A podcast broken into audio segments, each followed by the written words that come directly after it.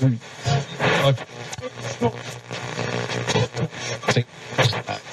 you.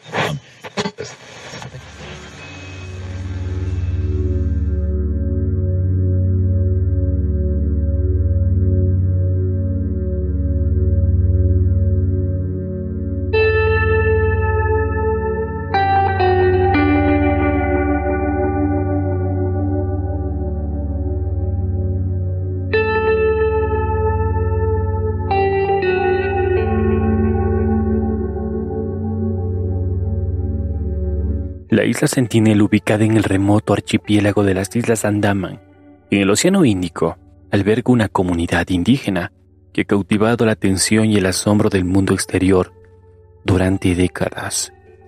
Estos habitantes, conocidos como los sentineleses, han mantenido su cultura ancestral y su aislamiento del mundo moderno, protegiendo celosamente su tierra y su estilo de vida. La isla Sentinel del Norte Parte del archipiélago de las Islas Andaman es hogar de los sentineleses, una tribu que ha vivido en aislamiento durante aproximadamente 60.000 años. A pesar de los esfuerzos de exploradores y antropólogos, poco se sabe sobre su cultura y costumbres. Sin embargo, se cree que practican el canibalismo, lo que ha generado un aura de misterio y temor en torno a esta tribu. Tú escuchas el podcast del Merakiri Galo Morocho. Ponte cómoda o cómodo con tu bebida preferida. Que aquí arrancamos. La isla Sentinel ha sido objeto de fascinación y controversia debido a la hostilidad con la que los sentineleses reciben a los visitantes. Cualquier intento de acercamiento ha sido recibido con lanzas y flechas lo que ha llevado a considerar a esta comunidad como una de las más aisladas del planeta. A pesar de los avances en la tecnología y las comunicaciones, los sentineleses han mantenido su estilo de vida tradicional y han demostrado una resistencia sin precedentes frente a la influencia externa. Su habilidad para preservar su cultura y sus prácticas tradicionales ha intrigado a antropólogos y científicos de todo el mundo, quienes han dedicado años a estudiar y comprender la vida de esta pequeña isla.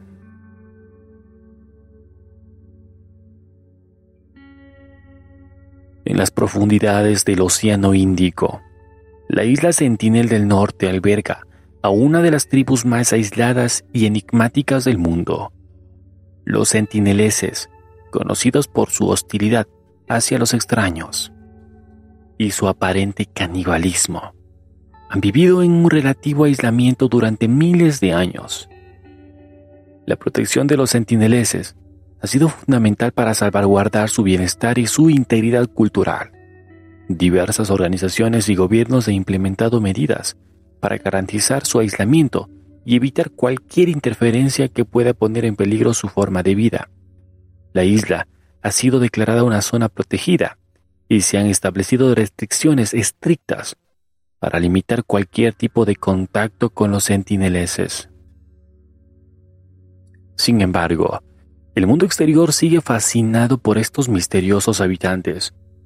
Su lengua única, su estilo de vida basado en la caza y la recolección, y su resistencia a la influencia moderna han inspirado innumerables historias y teorías sobre su origen y su conexión con otros grupos indígenas de la región. El aislamiento de los sentineleses ha sido clave para preservar su forma de vida y protegerlos de enfermedades y conflictos externos. A lo largo de los años el gobierno indio ha implementado leyes estrictas para proteger a la tribu y mantener a los visitantes alejados. Estas medidas han sido fundamentales para garantizar la supervivencia de los sentineleses y preservar su cultura única. El canibalismo entre los sentineleses ha sido objeto de especulación y controversia, aunque no hay pruebas concretas. Varios encuentros con la tribu han llevado a los investigadores a creer esta práctica puede ser parte de sus costumbres. En 1896, un convicto indio que escapó de la prisión de las islas Andaman fue encontrado muerto en la isla Sentinel, con flechas clavadas en su cuerpo y partes de su carne cortadas, lo que se sugiere que pudo haber sido víctima de canibalismo. Los habitantes de la isla Sentinel del Norte siguen siendo un enigma para el mundo moderno, a pesar de las historias de canibalismo y hostilidad. Es importante recordar que esta tribu ha logrado sobrevivir en un mundo en constante cambio, manteniendo sus tradiciones y formas de vida intactas en un mundo cada vez más interconectado. La isla Sentinel y sus habitantes nos recuerdan la diversidad y riqueza de las culturas humanas y la importancia de proteger y preservar estas formas únicas de vida. Es el terreno más peligroso del mundo. La isla Sentinel del Norte oficialmente es territorio indio, pero el Estado no la controla. De hecho, prohíbe terminantemente acercarse a menos de 5.6 kilómetros de sus costas.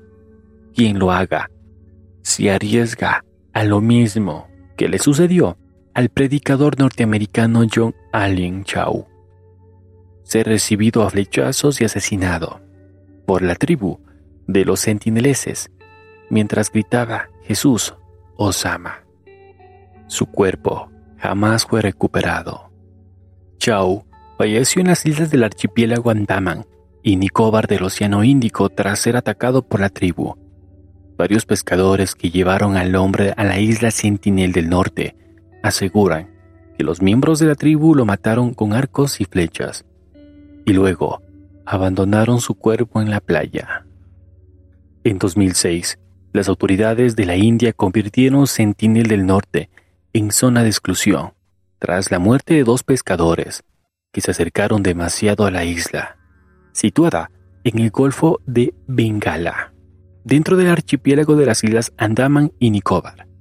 No fueron los primeros en perder la vida en estas aparentemente paradisíacas playas.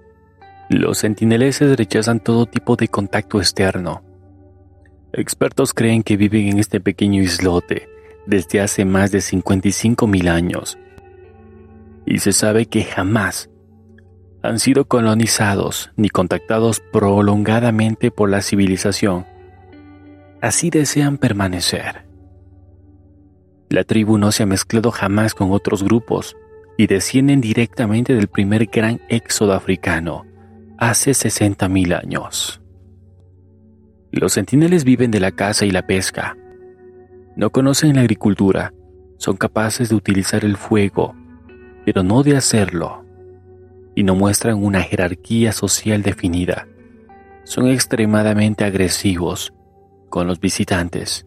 Atacan con flechas y hachas a cualquier extraño, no solo occidentales, puesto que tampoco se relacionan de ninguna forma con tribus de islas cercanas y tienen un idioma común. Su aislamiento es así de extremo. Según estudios realizados por la Universidad de Oslo a principios del siglo XXI, se cataloga a los sentineleses como un pueblo asiático pese a que sus características físicas y genéticas son casi idénticas a las de los pueblos africanos de hace 60.000 años. Forman parte de uno de los primeros éxodos masivos que recorrieron las costas persas e indias, sin que queden restos arqueológicos del épico viaje. Parte de esta migración continuó por el continente hacia Japón y otra se adentró en el océano hacia Australia un centenar de expedicionarios, dio por finalizada su travesía en este pequeño islote de poco más de 40 kilómetros cuadrados, del que nunca han vuelto a salir. Los intentos de contacto se han documentado desde por lo menos 1771. Uno de los más relevantes se produjo en 1867, cuando un barco mercante indio de Nineveh quedó atrapado en el arrecife de coral que rodea la isla y la hace difícilmente accesible. Su tripulación llegó a la costa en botes de emergencia y fue hallada muerta meses después por un barco de rescate de la Royal Navy. Trece años más tarde, otra expedición británica se adentró en la isla. En esta ocasión, los nativos se escondieron de ellos. Aunque el grupo de exploración acabó capturando a una pareja de ancianos y a cuatro niños que trasladaron a Port Blair para su estudio. Todos se enfermaron a los pocos días, los adultos murieron y los menores fueron devueltos a la isla cargados de regalos.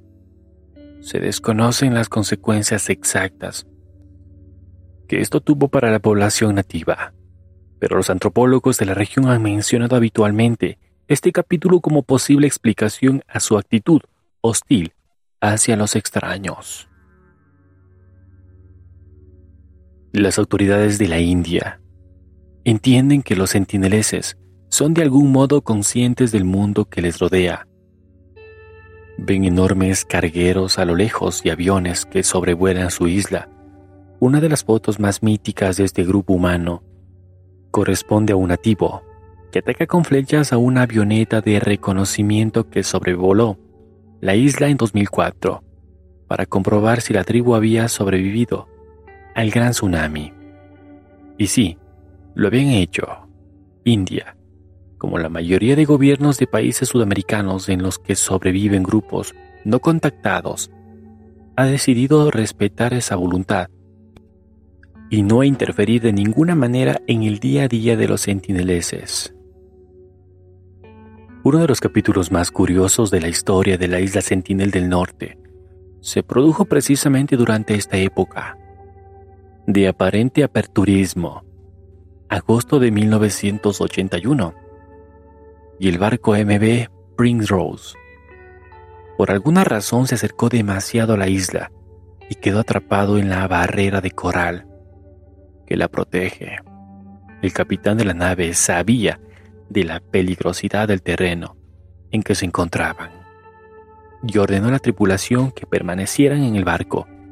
Al cabo de unos días, vieron cómo los nativos les amenazaban con arcos desde la costa y comenzaban a construir pequeñas canoas con las que se acercaron al casco.